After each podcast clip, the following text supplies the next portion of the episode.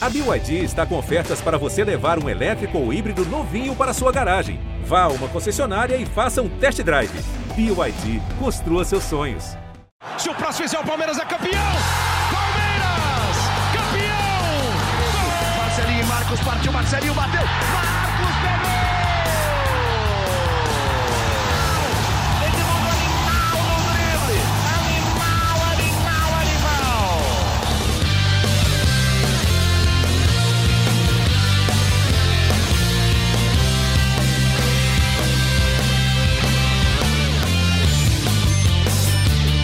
Fala torcida palmeirense, aqui é o Henrique Totti, está começando mais um GE Palmeiras, o seu podcast semanal sobre o Verdão aqui no GE.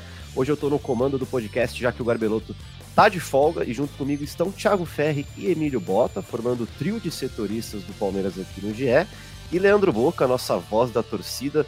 É, hoje a gente vai falar muito da vitória em cima do Mirassol, da coletiva do Abel Ferreira, do mercado da bola e também já projetar o clássico com o Santos nesse sábado.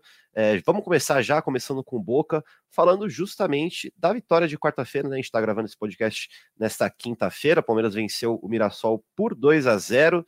Gols de Breno Lopes e falhou aqui a Atuesta com duas assistências de Giovani. É, então vamos falar muito desse jogo. Bem-vindo, Boca. A base tá pedindo passagem nesse Paulistão, Boca? Bem-vindo, amigo. Quando surge, Totti, Ferri, Bota, um grande abraço para a família palestrina que está chegando aí no podcast. Bom dia, boa tarde ou boa noite, não sei que horas você está ouvindo. Cara, ontem foi aquele jogo que você começa assistindo e você tem vontade de parar de assistir, né? Foi bizarro, a minha vontade era levantar e comer meu frango com batata doce porque estava muito complicado. E aí, resumindo a sua pergunta, entra a base e o jogo fica animal, cara. Essa é a real. O final do jogo foi muito legal. O, a gente vai falar mais disso, mas o Giovani deu show. O Giovani tá pedindo passagem. A gente tem que discutir o porquê que não entrou, por que né, deveria ter entrado. É, e o Palmeiras venceu. O Giovani ele faz tanto milagre que até o Atuesta guardou dele. Então, Palmeiras 2, Mirassol 0. Uh, há poucos podcasts a gente estava falando de uma crise. E hoje a gente está falando de um time campeão da Supercopa, invicto no Campeonato Paulista, com a melhor defesa, é, e com a melhor campanha, né? O Palmeiras é líder geral. Então, realmente, feliz 2023. É, esse 2023 o Palmeiras tá maluco. até fui aqui atrás da notícia dos muros pichados. Foi dia 23 de janeiro. A gente tá aqui dia 2 de fevereiro. É, como as coisas mudam bem rápido é, na Sociedade Esportiva Palmeiras. Tiagão estava também comigo ontem no jogo. Ô, Tiagão, você acha que esse time reserva do Palmeiras, que de vez em quando vai ter que disputar esse estadual, né, por conta do desgaste da temporada. A gente pode ver esse time sendo alterado até o fim do campeonato ali, talvez com, com o Giovani entrando. O que, que você achou do time que entrou ontem, né? A gente pode passar a escalação aqui depois. E se, se você acha que esse time reserva pode sofrer algumas alterações? Bom, boa tarde aí, boa tarde, ou, ou bom dia, ou boa noite, depende do horário que você está ouvindo o podcast, né? É, cara, eu fiz a análise o seguinte: dos teoricamente reserva, do time reserva que começou a temporada, nas duas posições que estão abertas hoje no elenco, é, um volante e um atacante de velocidade, dois caras do time reserva deram uma resposta nesse começo de ano, especialmente nessa semana, vai, vamos dizer, Gabriel Menino sábado contra o Flamengo, na vaga ali que hoje está aberta, que o Palmeiras vai contratar para o lugar do Danilo, e no ataque um jogador de velocidade, Tá um pouco barulhento aqui, o pessoal tá é. animado hoje aqui na redação, mas vamos tocar, é, redação é assim mesmo. Eu já mandei o é... WhatsApp aqui para eles ficarem mais quietos. Ah, não adianta, tô, tô, tô, bem distante, inclusive. mas enfim, é... e aí no, no ataque, o Giovani é... é uma opção que não vinha, não vinha jogando e agora tá ganhando mais espaço. Eu achei que ele foi o ponto de desequilíbrio contra o Mirassol, né? Foi o destaque do Palmeiras no jogo. Ele entrou, deu as duas assistências e o time deu um novo gás, né? Porque não era um bom jogo do Palmeiras. É, acho que tem toda a questão da a festa que se envolveu, o desgaste que se envolveu o jogo do Flamengo, e aí a partida não foi tão boa, mas o Giovani deu uma resposta. Não acho que isso é, inviabiliza, né? De, faz com que o Palmeiras não precise mais contratar. Mas é importante nessas duas lacunas do elenco, dois caras darem uma demonstração de que nesse momento, enquanto não chega ninguém, eles podem ser usados com mais frequência. O Gabriel Menino acho que virou titular, né?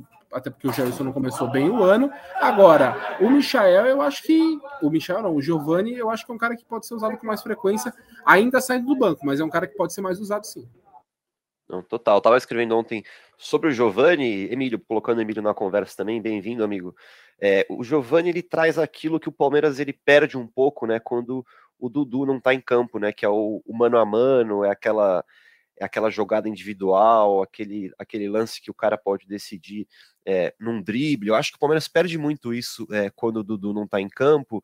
É, e se a gente para para analisar as, as outras opções que o Palmeiras tem de, de beirada, né? É, Dudu e Giovani são os melhores é, nesse, nesse aspecto de quebrar a marcação na individualidade, né, Emílio? Pode ser, pode ser bom para o Palmeiras essa, essa crescida do Giovani, né?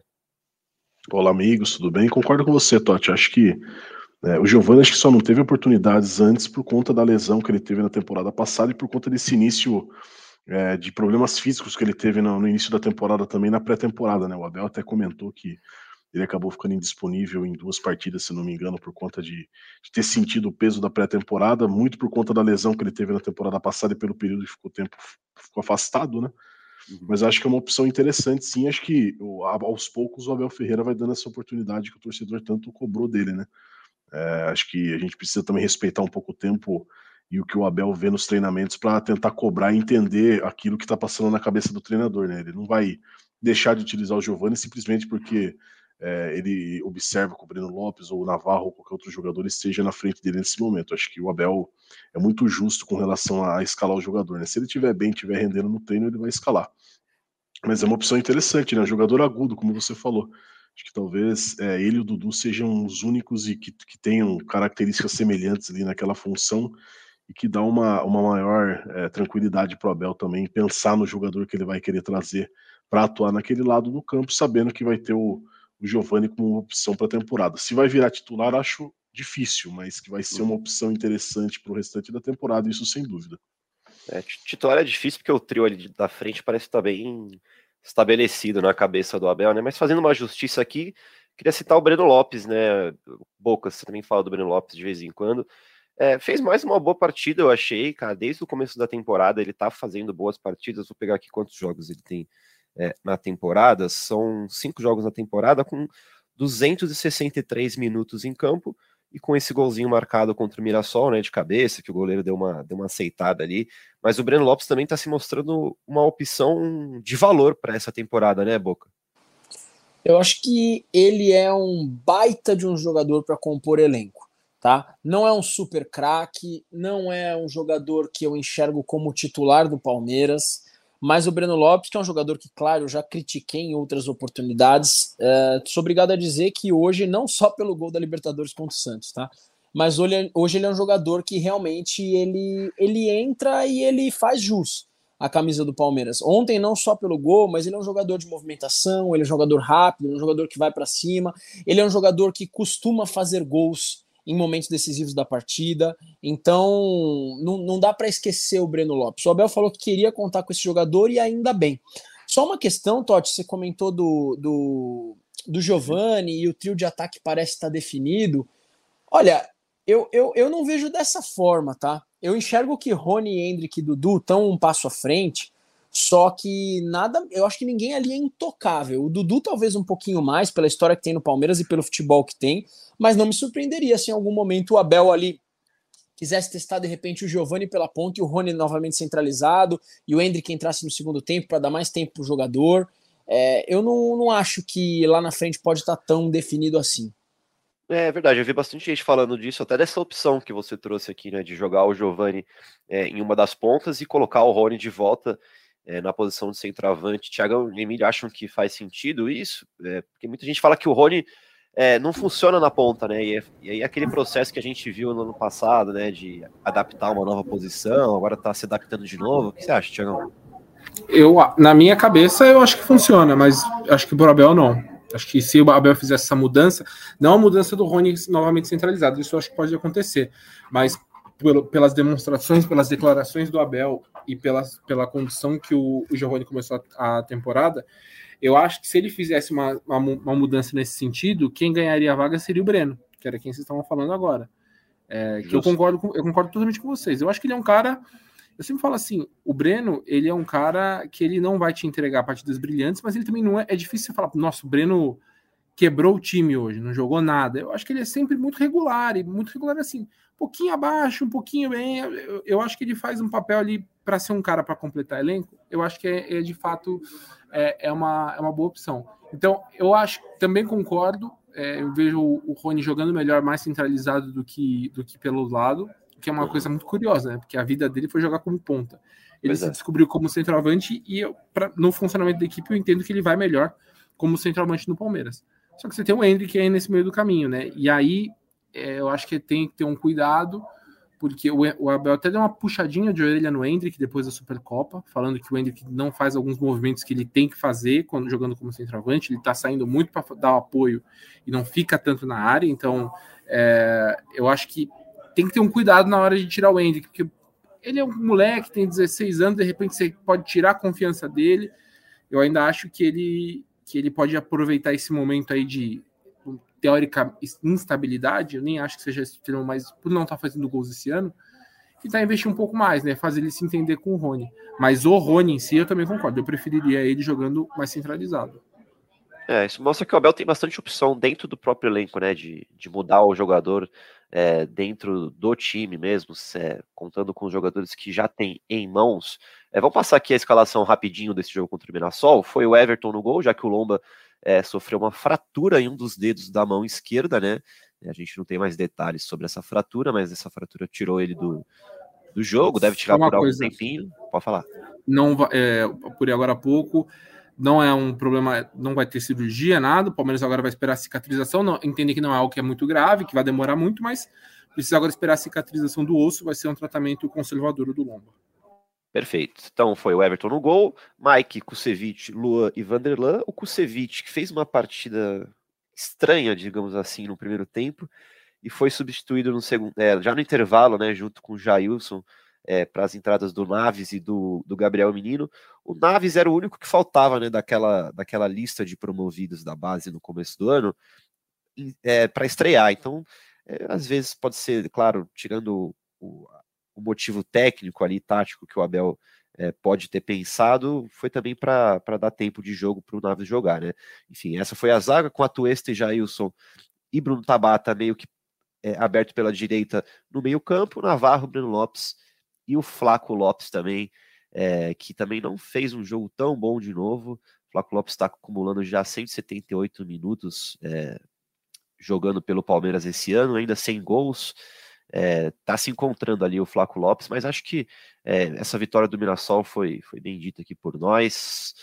passamos bem por, pelo jogo. Acho que o importante agora é Abel Ferreira e a coletiva depois da partida, né, amigos? Porque, mais uma vez, coletiva muito boa do Abel Ferreira. É, e, claro, ele teve que tocar naquele assunto das críticas que ele rece vem recebendo desde a final da Supercopa, né? Ele esbravejou na final da Supercopa, recebeu amarelo, depois recebeu o cartão vermelho, é, chutou o microfone por conta de um escanteio no fim do jogo. E a gente já falou muito disso, mas vamos ouvir o que ele falou é, após essa vitória contra o Mirassol sobre as críticas que vem recebendo. Infelizmente, não é a primeira vez que isto acontece. Desde que eu cheguei, não é a primeira vez nem foi a segunda, nem foi a terceira, e infelizmente, infelizmente, isso é o que me deixa triste. Uh, é eu perceber que resgatei aquilo que me faltava, que era a minha família, e perceber que de ânimo, de ânimo leve, de, de, de ânimo leve te associam a coisas que não têm cabimento nenhum. E e quando nós temos o microfone à frente e estamos sentados, sem pressão, como estou eu e tu aqui, não está nada em jogo aqui. Não está títulos, não está prestígio, não está dinheiro, não está nada em jogo. Aqui estamos tranquilos. E eu, eu questiono-me, por isso é que eu não respondi ao teu colega, fico em reflexão. O que é que eu vou querer no futuro? Por isso é que eu não quero dizer muito mais do que isto. Mas, uh, infelizmente, não é a primeira vez que isso acontece. E de pessoas que têm, algumas delas, cargos muito importantes e de influência no futebol brasileiro. E aí, amigos, o que vocês acharam dessa coletiva? É, eu quero destacar primeiro, dentro dessa, dessa aspa grande do Abel, uma frase dele que é sobre o futuro, né? Ele fala que ao ver tudo isso que tem, tem acontecido, é, com esse a mais, é, que é a família dele estar no Brasil, é, o Abel parece pensar bem é, no que ele quer para o seu futuro, né? No seu futuro no futebol. Vou até pegar essa, é, essa aspa certinha aqui, ele fala, abre aspas, eu questiono, o que vou querer no futuro? É, me, me, passa um pouco a imagem de que o Abel é, tá cansando desse sistema que envolve o futebol brasileiro, é, mídia, pressão, torcida. O é, que, que vocês acharam? Vou começar com o Boca. Cara, se põe no lugar dele, velho. Né? É. Ah, tudo bem, ele, ele dirige um clube com muita estrutura, ele tem um salário sensacional, tudo bem, tudo bem. Só que assim, a pecinha ali não é máquina, não, é um ser humano, né? E o cara ganha sete títulos e continua tomando porrada. Tá? Então, assim, cara, todo mundo na vida tem qualidades e defeitos. Só que assim, parece que o Abel toda hora existe um motivo para ele estar tá no holofote mediante uma crítica. Isso é, isso é complicado. Isso é complicado. Eu li coisas a respeito dele depois do chute no microfone. Nós já falamos brevemente sobre isso, mas eu vou repetir que não dá para aceitar. Não dá para entender. Teve gente ligando ligando o chute do Abel no microfone à violência doméstica assim, vocês vão me desculpar muito, a minha opinião, opinião um pouco forte, inclusive, mas, cara, não, eu não consigo entender um negócio desse. E aí você pensa, cara, pô, o cara tem família, o cara tem filhos, o cara tem esposa, e aí a galera tem que ficar acompanhando ele tomando porrada o tempo inteiro. E ele responde como? Em campo, com título. Aí ele ganha um título, vem uma porrada. Eu acho, eu acho complicado, cara. Eu acho que a gente tem que começar a se colocar no ser humano como realmente ele é, um humano, e não como uma máquina que realmente é milionária. É, isso pioraria se o Abel não reconhecesse os erros que ele tem na beira do campo, né? Os excessos que ele tem em campo. Porque nessa coletiva mesmo, ele admite que ele passa dos limites às vezes, que ele passou do limite ao chutar é, o microfone, mas ele diz que é um processo de evolução dele, né, Emílio? É, se não tivesse esse, é esse reconhecimento do erro, talvez seria um pouco pior, né? É, você acha que as, as críticas é, tão exageradas? Você acha que faz sentido pensar que o Abel talvez esteja cansado do futebol brasileiro é, e o futuro dele no Palmeiras é, pode não durar tanto assim quanto o torcedor palmeirense quer, assim, por anos e anos? Cara, eu acho que não, não, muda nada naquilo que o Abel pensa em continuidade no Palmeiras ou no futebol brasileiro, essas críticas. O que eu.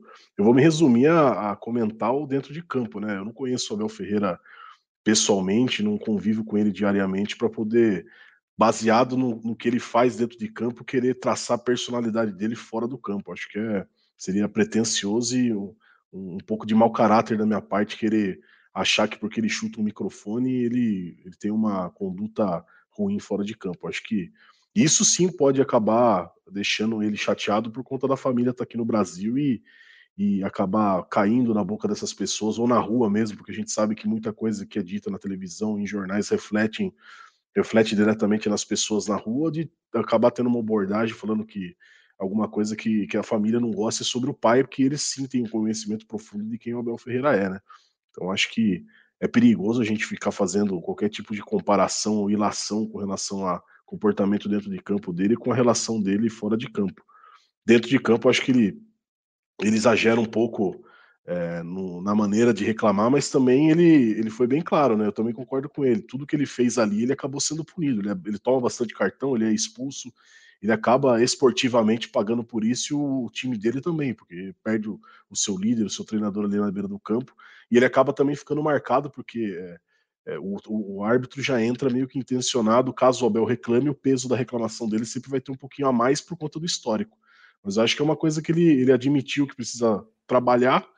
E eu acho que não sei se ele vai se ele vai conseguir trabalhar isso e ficar mais calmo. Acho pouco provável que o Abel consiga mudar um pouco da, da maneira como ele, como ele é dentro de campo explosivo, assim, um cara que, que vive muito, né? Até numa coletiva no passado ele disse que ele é uma pessoa quando ele entra dentro de campo, né? Às vezes é, não tem nem amizade, ele não quer saber de cumprimentar o cara. Depois que acabar o jogo, beleza, ele vai lá, troca uma ideia, bate um papo, ele é amigo, mas dentro de campo ele quer vencer, é mais um rival, então acho que é achar um meio termo do Abel Ferreira nessa questão e também parte das pessoas também analisarem um pouquinho mais friamente o Abel Ferreira dentro de campo e aprender a separar quem é o Abel Ferreira como pessoa, como cidadão.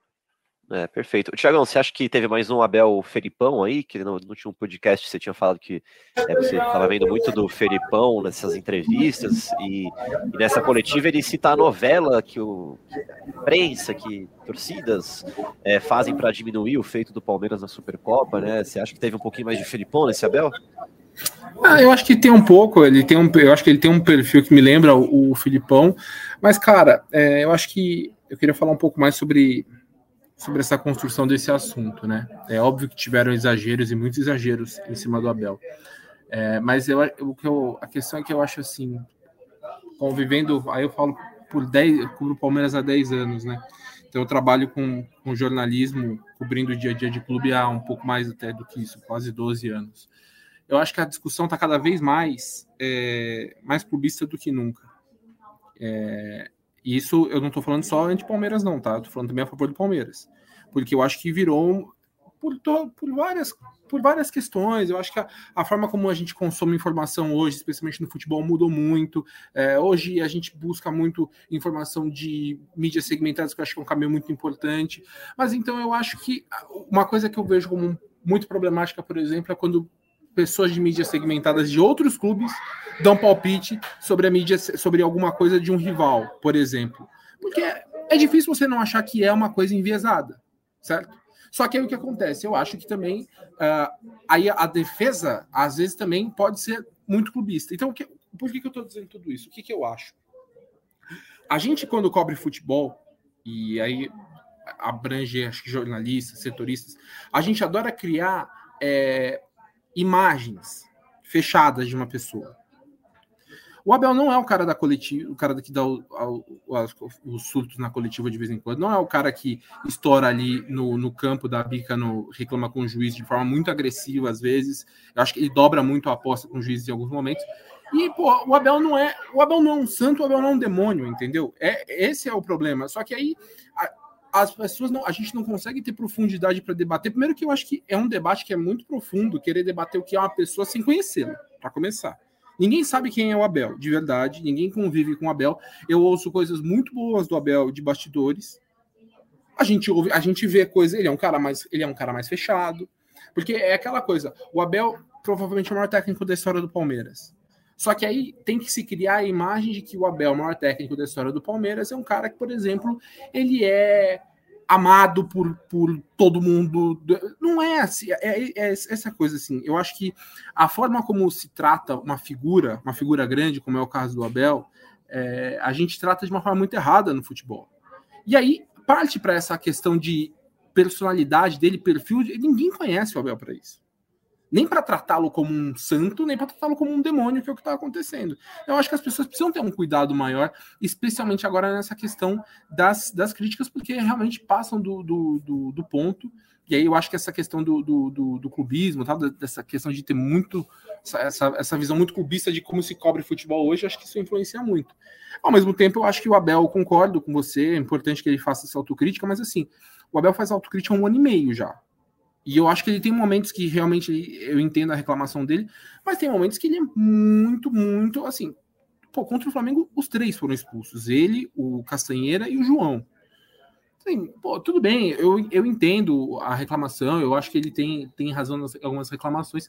Pô, muito cartão também, cara. Eu, então, eu, é, eu acho que ele tem é, é direito do cara reclamar, mas de uma E não dá para ele tratar. Eu, aí o, o que me, me pegou assim. Ele, por exemplo, cita um exemplo, ah, o Prost e o Senna se bateram e era competição tal. Tipo, ali os dois os dois sabem, a quem acompanha automobilismo, por exemplo, acompanha automobilismo, é, os dois sabem que aquilo não foi um momento legal da, da disputa. Os caras competiram duro tal, mas ali. Tipo, então, assim, é, o Abel não falou, não é que vale tudo, né? Tem o limite da regra.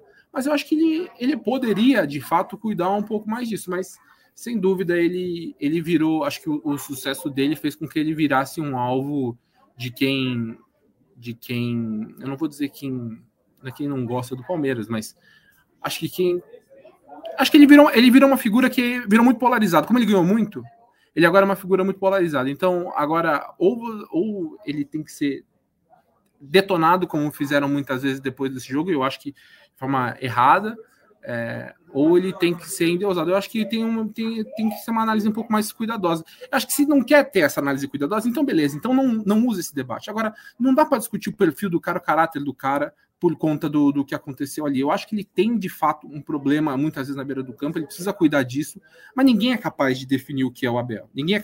Ninguém, acho que nem no Palmeiras as pessoas conseguem, de fato, falar, pô, convive com um cara há um ano e meio, dois anos, entendeu? Então, eu acho que precisa um pouco mais de cuidado quando gente, é uma coisa muito muito é, muito grande, né? Você falar do que é, do que é um cara. Né? E eu não acho que isso vai mudar também, concordo com o. Não acho que isso vai mudar a imagem dele do Palmeiras de ir embora, porque ele mesmo já falou, fim do contrato dele ano que fim do ano que vem, ele quer tirar um período sabático depois disso. Não acho que ele vai renovar ao fim de 24 e não acho que ele vai antecipar a saída por conta disso. Mas é um debate que realmente eu acho que é, é bem é, é, bem lamentável assim o, o, que virou o debate sobre, sobre o Abel no, no Brasil.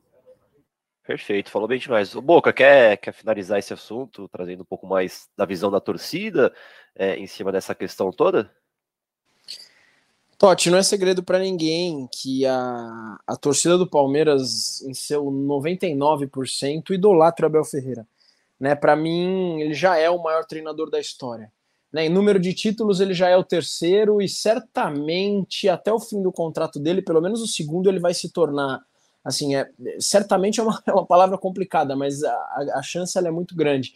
E a torcida bate na tecla de que existe uma perseguição com Abel Ferreira, gente. Eu não vou eu não vou aqui mudar ou distorcer o que está todo mundo careca de saber.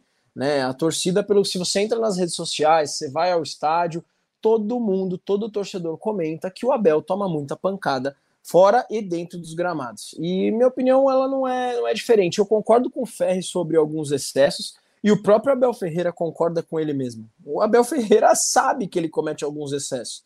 Só que, cara, daí para a quantidade de julgamentos que ele sofre, eu já acho que é demais sei lá, se fosse um outro treinador, se a quantidade de julgamentos seria dessa forma. Desculpa a sinceridade aqui de novo.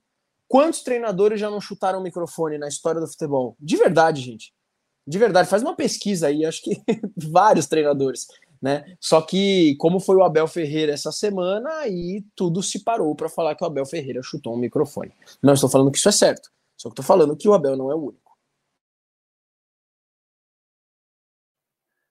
Perfeito, Bob, perfeito. Eu pedi perguntas e, e comentários lá no Twitter do Gé, arroba Verdão. Vamos ler aqui algumas. É, o Caco Ferreira aqui já perguntou também do que a gente acabou de falar é, sobre o Abel Ferreira. É, o arroba Arielzeira perguntou do Giovanni se tem chance de disputar a titularidade. É, também já falamos aqui. O Giovanni Stella pergunta sobre o Kevin e o Pedro Lima e sobre mercado, que é o próximo assunto. Então já vamos entrar nesse mercado. É, Palmeiras vai efetivar o Kevin e o Pedro Lima. É, o Kevin, Palmeiras está com 70%, é, com 50%, né? Está tratando para comprar mais 20% é, desse jogador. O Abel já falou dele, né? Que tem outros é, à frente, justamente Giovanni, Breno Lopes, e o Pedro Lima também está nesse, tá nesse bolo de outros jogadores é, na frente dele, né? Na prioridade de de promoção de base, de elenco é, profissional mesmo, o Pedro Lima que o Palmeiras tem 100%. É, e sobre o mercado, o Emílio Bota pode falar um pouco melhor para a gente, né, Emílio? É, tem chance do Palmeiras só contratar é, mesmo depois é, do Paulistão? Vai estudar melhor o mercado? Qual que é a situação é, de mercado agora do Palmeiras, tirando o Merentiel, né, que a gente já falou sobre ele? Pois é, Totti, que eu ouvi lá em Brasília conversando com, com algumas pessoas é que o Palmeiras não tem pressa para para contratar e vai contratar de acordo com aquilo que realmente o Abel Ferreira quer para ser bem assertivo. Então, isso pode demandar mais tempo. E o clube não está é, preocupado se, se isso vai causar algum ruído, principalmente no torcedor, de, de, de, de achar que está demorando muito para se, se contratar jogador. Então, o Palmeiras pode ser que essa negociação com, com os jogadores que vem negociando se tenha um desfecho rápido e acabe anunciando alguns nomes aí em breve, ou pode ser que essas negociações acabem se estendendo um pouco mais, mas mesmo assim o Palmeiras não vai tirar o foco daqueles jogadores que ele tem como prioridade. Então, isso vai ser determinante para a celeridade ou não dessas contratações. Então, pode ser que alguém que pinte jogadores mais para frente, já na reta, final do Campeonato Paulista, até mesmo é, para Brasileirão, para a Copa do Brasil, mais para pensando mais no segundo semestre, aí, né? Que o primeiro semestre acaba é, pegando mais o Campeonato Paulista o início dessas outras competições. Então, É, pode ser que, que demore um pouco mais do que aquilo que o torcedor imagina que o Palmeiras deva contratar. E eu acho que o título, o título da Supercopa e as boas atuações do menino, do Giovanni, dessa, dessa garotada que está entrando e está conseguindo ter espaço justamente pela ausência de alguns jogadores pontuais ali, acho que vai dando uma tranquilidade, uma, é, um frescor aí no time na busca de, de, dessa contratação pontual que o Palmeiras está querendo contratar. Né? Vai contratar por contratar, vai contratar aqueles jogadores como é o que é a prioridade, então isso pode demandar um pouco mais de tempo. Perfeito, né? Pressa para quê, né? O Giovani mostrou isso contra o Mirassol, o próprio Fabinho também, que entrou bem, entrou legal.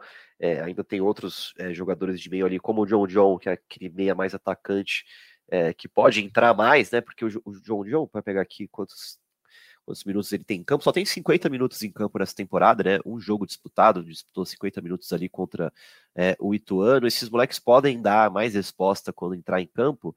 É, para acalmar né, esse, esse, desespero que o torcedor palmeirense estava por reforço, por reforço, por reforço.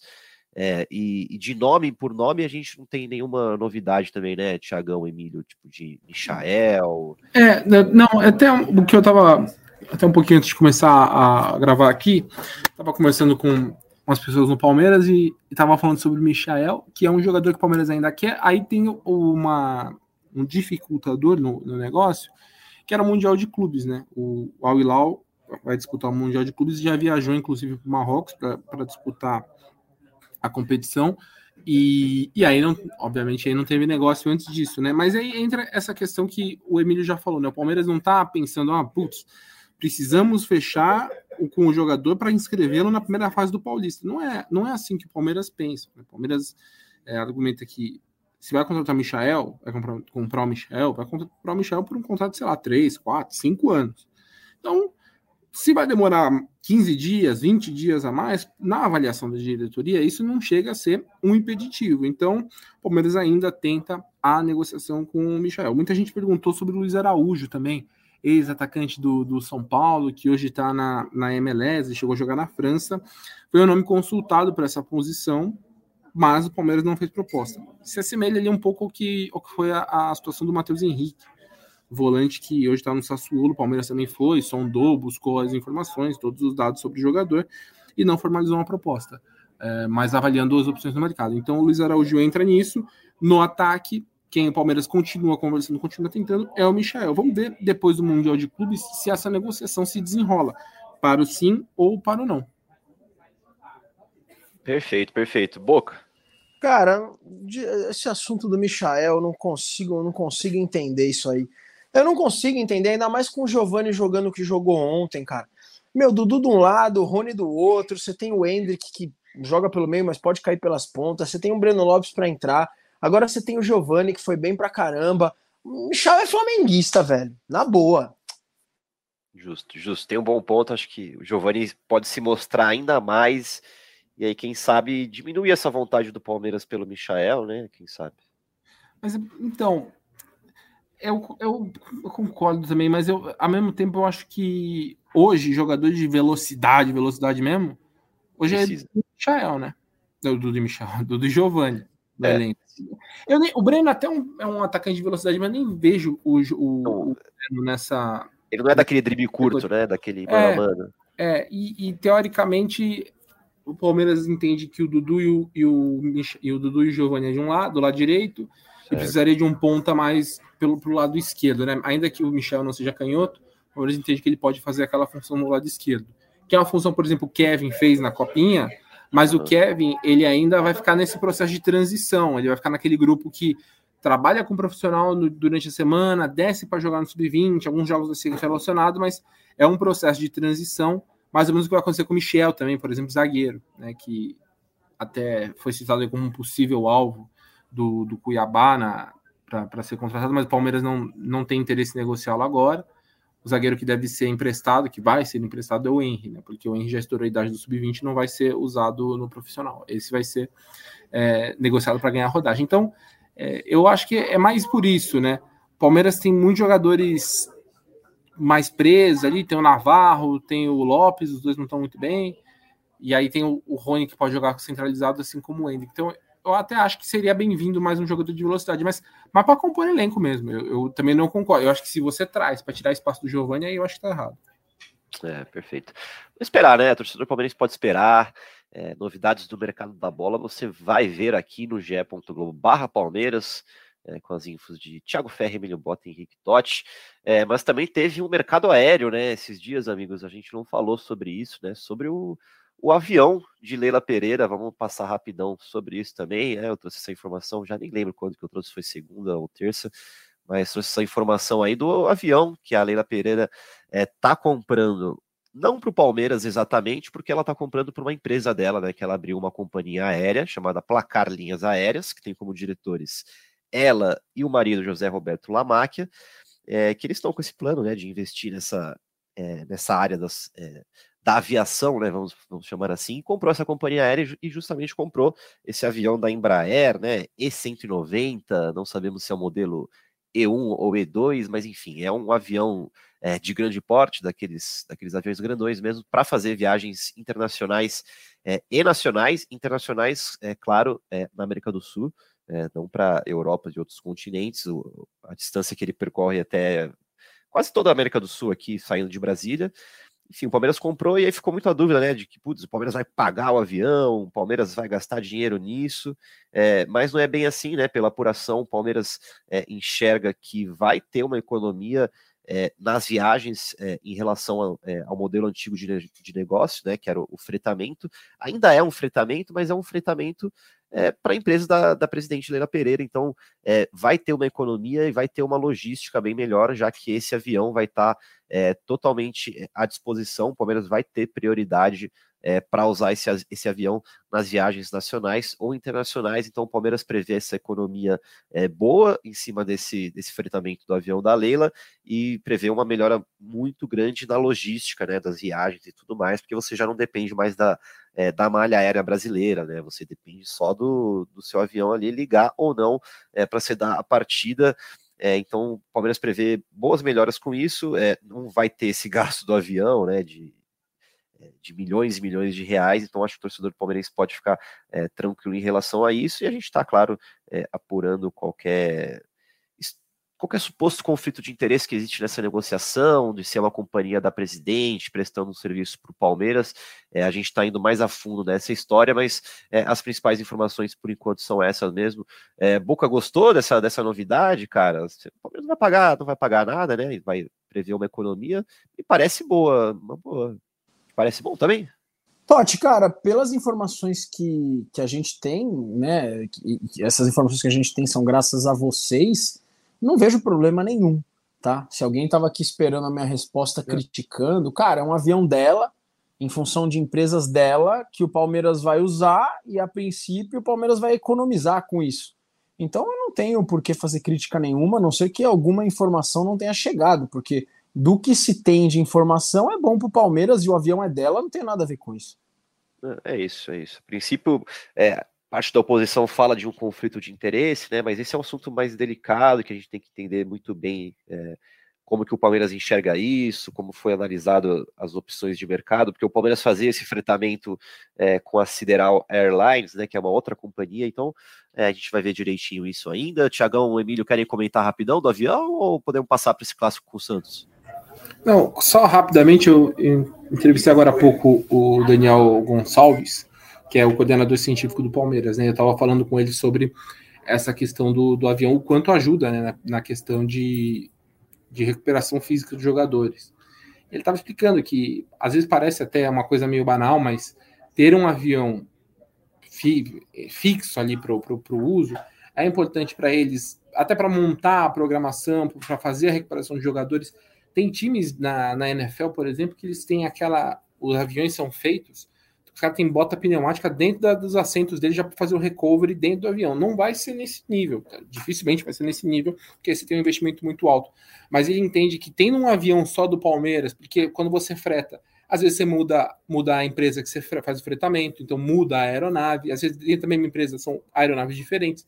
Então vai ter um, uma coisa mais personalizada para eles, para fazer o trabalho. E eles entendem que na parte física de recuperação vai ajudar muito, porque diminui a ociosidade em salas de embarque de aeroporto, facilita no traslado. Então eles acham que é um ganho importante para essa parte física. Né? Ainda não tem um, uma, um gabarito, uma, uma um pedido específico da parte do pessoal de saúde de o que eles querem ter no avião, mas eles acham que só o fato de ter alguma coisa mais fixa, exclusiva do Palmeiras, vai ser uma, um adianto nessa, nessa programação de, de recovery dos jogadores. Perfeito, eu estava falando com o Lito Souza, né, que é aquele especialista é, em aviação, muito bom, a gente entrevistou ele, ele fala que o, é, quando você compra o um avião, você tem essa capacidade de, é, de moldar ele internamente é, para o seu gosto, né, com o que você quer, enfim, é bem legal, vale ver as matérias que a gente subiu, e também subiu uma agora há pouco é, do pessoal de futebol internacional, dos outros clubes que têm aviões personalizados, mas é, é bom deixar claro que é diferente do Palmeiras, porque eu estou vendo aqui o avião do do Manchester City, do Real Madrid, porque esses, times são patrocinados pela Fly Emirates, né? Que os caras têm avião a rodo, né? Então, do Real Madrid é uma coisa de louco, né? Aqueles aviões que tem, tem dois andares, 75 turbinas, é, é coisa de maluco mesmo. Do, do, Palmeiras não vai ser desse jeito assim, mas é, é uma matéria legal para vocês para vocês verem lá para comparar. É, dito isso do avião, do mercado da bola, de Abel Ferreira e Mirassol, é, neste sábado às 18h30 é, no Morumbi, né? No Morumbi tem clássico contra o Santos. Vamos projetar é, um pouquinho esse jogo agora.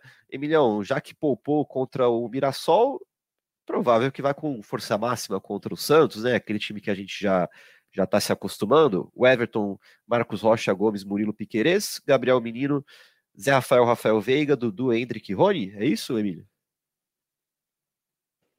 Ah, é isso, sem dúvida, né? Já poupou pensando no clássico, um jogo importante, né? Por mais que é, o Santos esteja aí no.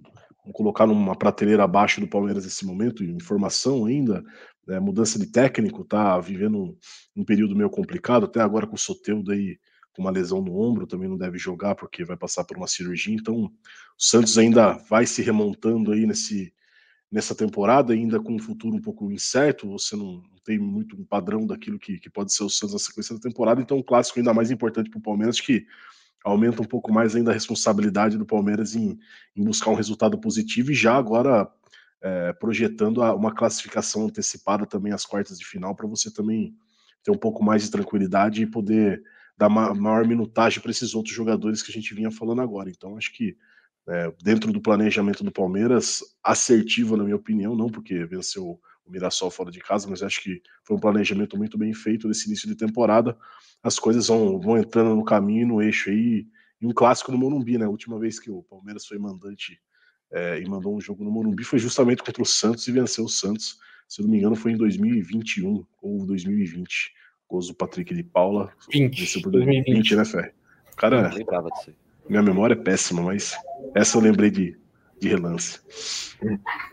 É isso, o Palmeiras assumiu a liderança do grupo D é, na vitória contra o Mirassol, né? Agora está com 11 pontos, um à frente do Santo André, é, que perdeu, não, que, que, cadê, cadê o Santo André? Também ganhou, mas o Palmeiras é, passou ali na pontuação, tá com 11 e o Santo André com, com 10. E o Santos, cara, mais uma vez está mal no Paulistão, né? Nessa primeira fase. Acho que é o terceiro ano seguido que eu vejo o Santos ali fora da zona de classificação está em quarto, né, em último do grupo A, com seis pontos, né, o Botafogo de Ribeirão Preto é o líder do grupo deles, é, com oito pontos. Qual que é a sua expectativa para esse jogo, Boca? É, é, é, vencer? Eu imagino que a sua expectativa é vencer, né? Pergunta boa, só perguntar qual que é a sua expectativa mesmo. Totti, vocês sabem que o carro-chefe da minha zoeira aqui é o Santos, mas eu só zoo depois do jogo, tá? Antes do jogo, tá 0 a 0 uh, é, O Santos vem sendo um adversário que o Palmeiras vem ganhando há muito tempo. Eu vou deixar para zoar se ganhar, tá? Porque eu sei que a galera espera a minha zoeira com o Santos. A pedra no sapato desse jogo aí é o Morumbi, né? O Morumbi é um estádio que o Palmeiras não sei o que acontece, cara. Tirando esse, lógico, vencemos o Santos também no Morumbi, mas é um estádio chato. Os Palmeiras e São Paulo no Morumbi não são jogos legais, principalmente os últimos. Então vamos esperar. A expectativa, eu entendo que o Palmeiras possa vencer o jogo, tá? Eu sou um apaixonado pelo Palmeiras, acho que o Palmeiras está melhor do que o Santos, acho que o time do Palmeiras é melhor do que o Santos e tem tudo para vencer o jogo. Tem o mando de campo, a torcida vai encher o estádio, tem tudo para vencer o jogo. Mas futebol é bola rolando, a gente vai esperar acontecer e depois do jogo a gente conversa novamente. É, perfeito, é o, é Palmeiras em alta, pegando um rival fragilizado, muito time que aproveita essas oportunidades para para derrubar de vez o rival, né, Tiagão? O que você espera para esse jogo, para a gente já encaminhar para o fim é, esse podcast? Ingressos reduzidos, né? Preços reduzidos, Tiagão? Pois é, a partir de 40 reais, né? Mas eu tava até vendo, não, não, não deslanchou ainda a venda de ingressos para esse jogo, né? A gente está gravando o podcast agora na, no meio da tarde de quinta-feira. É, 12.700 ingressos vendidos, muito pouco, né? Então, foi muito ruim, né? Foi, foi problemática o, o início da, das vendas dos ingressos. O Palmeiras demorou um pouco, teve uma, uma questão né, com logística ali de, de, de nova, outras catracas, né? não são as mesmas, mesmas catracas do Allianz, e demorou um pouco. Então, a expectativa que eu tinha de ver um Palmeiras e Santos com, sei lá, 50 mil pessoas, aparentemente não vai acontecer. Eu acho que vai ser um jogo com público baixo. Mas aí você entra no, de novo no assunto Morumbi. Tá, de verdade, o torcedor palmeirense que vai sempre no Allianz Parque, o torcedor palmeirense já sabe como ele vai chegar, já sabe como é o acesso. Com todo respeito ao Morumbi, eu não tô querendo cutucar o torcedor do São Paulo, não é isso. Mas, cara, desculpa, cara, é, é completamente diferente. É totalmente diferente o acesso ao Allianz Parque, o acesso ao Morumbi, a, a, a o estádio em si. Então, isso dá aquela brochada no torcedor palmeirense. Entendeu? Aquele vai encher, vai encher. Só que assim, espero muito que encha. Só que é diferente o torcedor que já se planeja para ir no Allianz Parque, no momento que ele vê lá que vai ser no Morumbi, de repente ele fala: "Ah, não vou. Não vou, é no Morumbi, não vou". Isso acontece, gente. A gente não vai mentir aqui. Boa, é isso. E você acompanha, claro, esse clássico no GE, com tempo real, o lance a lance aqui com nós, e no Premier, que vai transmitir essa partida para todo o Brasil, claro, se você for assinante. Esperamos um clássico muito agitado, muito bom. E vamos encerrando por aqui esse podcast, amigos. Antes eu vou passar rapidinho lá no arroba Verdão para ver se teve mais alguma mensagem. É, nenhuma mensagem mesmo, só do Caco, do Ariel, do Giovanni, do Rafael Maieski. Um abraço para vocês, amigos. Obrigado pela participação, pela moral de sempre. E a gente vai encerrando o podcast por aqui. É, mandar o último, último recadinho aqui, cada um. Vamos lá, Boca, prazer sempre, hein, amigo? Muito bom voltar a apresentar aqui contigo esse podcast. É um prazer, Totti. Você já fez muita história nesse podcast, cara. É uma honra estar aqui. Agora você está aí de novo. O Garba tá lá, né, velho, na praia, tomando é, tá suquinho fácil. de maracujá. Tá de brincadeira no Rio de Janeiro aí Deve estar uns 44 graus na praia. Um abraço pro Ferri, um abraço pro, pro Bota. Eu queria mandar um abraço especial para um amigo meu, o nome dele é Arturo Vidal. E eu entendo, meu irmão, você sempre almeja coisas maiores na sua carreira, velho. Parabéns, muito sucesso, velho. Colo-colo é outra coisa. Tamo junto, família Palestrina. Abraço, Tiagão. Tchau, amigos. Um abraço. Até semana que vem. E valeu, Emílio. Só para dizer, só para me empolguei aqui que eu tô de folga sexta, sábado e domingo, então Ai, vai ser melhor ainda esse fim de semana. Grande abraço. Então é isso, aproveite sua folga, Emílio. A gente se vê e se escuta aqui no podcast GE Palmeiras na próxima semana, segunda-feira, né? Depois é, da rodada do fim de semana. E a gente se vê lá. Chutou Deivinho, subiu o Breno Lopes e partiu Zapata. Partiu Zapata, sai que é sua, Marcos! Bateu para fora!